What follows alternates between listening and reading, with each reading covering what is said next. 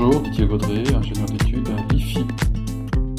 Aujourd'hui, je vous propose de parler du problème des odeurs de, viande de mal entier. Donc, deux composés ont été identifiés comme étant à l'origine de ces problèmes d'odeur. En premier lieu, il s'agit d'une hormone donc, produite par les testicules qui s'appelle l'androsténol et qui peut être réduite par la, sélection génétique. Le second, euh, sur lequel nous allons nous attarder, c'est le scatol, qui est un produit du métabolisme des micro-organismes du gros intestin, qui va être absorbé par la muqueuse intestinale et donc véhiculé dans le sang. Mais euh, le scatol, euh, si les porcs sont en contact avec leurs excréments, eh bien, va pouvoir être absorbé directement par la peau, voire même, on pense que c'est possible que ce soit que le scatol puisse être absorbé par inhalation. Alors, euh, les deux produits, androstane comme scatol, sont véhiculés dans le sang et déposés euh, dans les tissus gras. Il faut savoir qu'une partie du scatol est dégradée dans le foie et que cette dégradation est en fait inhibée par l'androsténone. Donc en fait, euh, il faut bien avoir en tête qu'un effet favorable de la sélection contre l'androsténone par la voie génétique aura un effet favorable sur euh, le dépôt euh, de scatol dans les tissus gras et donc le problème mal entier. Voilà. Alors mon propos va surtout concerner le scatol, comme je l'ai indiqué.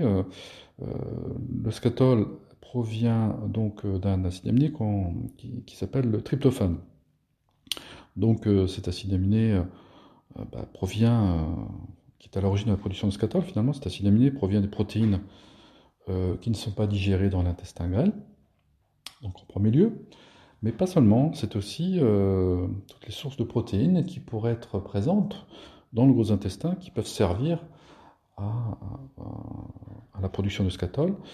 Ces protéines, bah, ce seront les protéines des micro-organismes présents dans, ce gros intestin, mais ce seront aussi les protéines qui proviennent des cellules intestinales mortes, c'est-à-dire le renouvellement euh, des cellules, donc le renouvellement des entérocytes.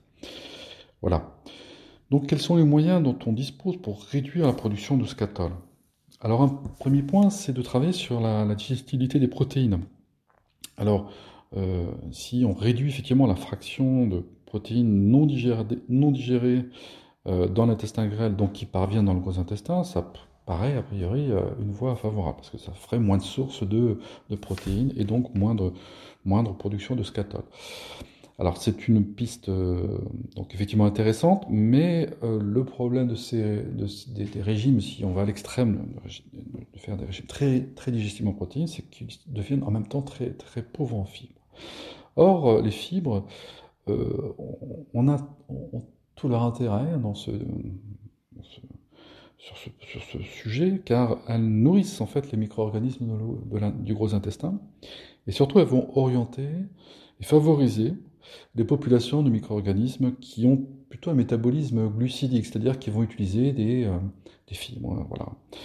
Et euh, ce sera aussi défavorable en fait aux populations euh, de micro-organismes qui seraient susceptibles de se développer à partir de substrats de, protéiques. Et notamment ceux qui sont à l'origine de la production de scatol. Donc en fait, des fibres sont aussi nécessaires, même si elles vont dégrader un peu la quantité de protéines qui sera digérée dans l'intestin grêle. Euh, il euh, faut travailler sur cette question des fibres.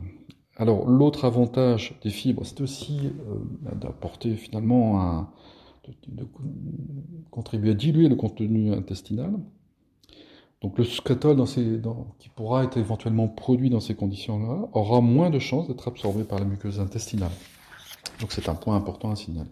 Donc en résumé, il nous faut, pour réduire le scatol présent dans la viande de mal entier, travailler sur la sélection génétique, puisque l'effet sur l'androstone sera favorable à euh, la réduction du scatol déposé dans les gras. Utiliser des aliments aussi à teneur réduite en protéines. Donc là, il n'est plus du tout question dans ces cas-là de faire des régimes à 17-18% de protéines en fin d'engraissement, hein, bien évidemment.